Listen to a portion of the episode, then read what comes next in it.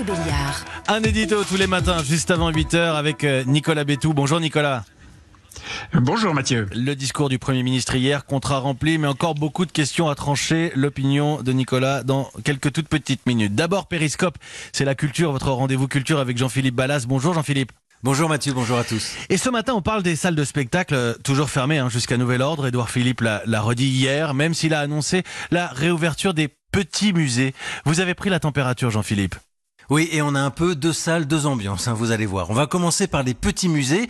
J'en ai trouvé un dans les Yvelines, à l'ouest de Paris. C'est le musée du jouet. Il se trouve à Poissy. Le maire est responsable, c'est Carl Olive. Et le 11 mai, eh bien, il s'y voit déjà, avec toutes les mesures de sécurité et le public qui va avec. Est-ce que les gens vont revenir au musée euh, Je crois que les gens vont même courir euh, au musée. Il y a euh, à la fois une frustration, mais qui est compréhensible par rapport à l'épisode inédit que notre pays traverse, mais il y a une soif de culture.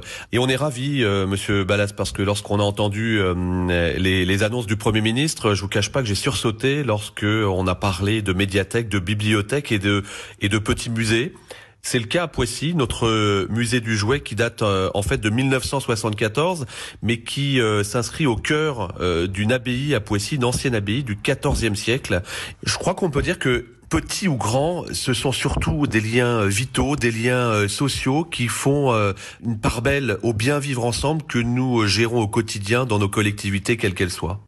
Voilà, vous entendez l'enthousiasme de cet élu. Forcément, le discours est différent dans les cinémas, les salles de concert, les théâtres. Là-bas, le rideau reste baissé.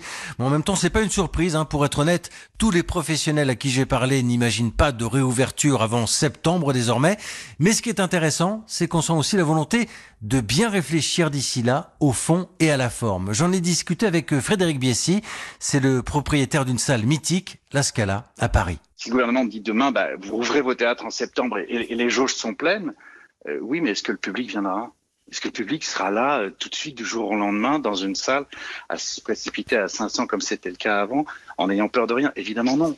Ça sera pas ça. Donc il va falloir travailler vraiment au fur et à mesure, au feeling, à, l'écoute. Pour l'instant, moi, ma vraie préoccupation, c'est de me dire comment j'aménage la Scala pour que les spectateurs viennent là-bas, qu'ils soient réellement en sécurité, qu'ils n'aient pas que l'impression de l'être, mais qu'ils le soient. Il y a des solutions. Mais on a un rôle à jouer là-dedans. Donc, euh, si on n'est pas capable d'inventer un autre modèle, même économique, alors je pense qu'on n'est pas des théâtres, on est des, garages.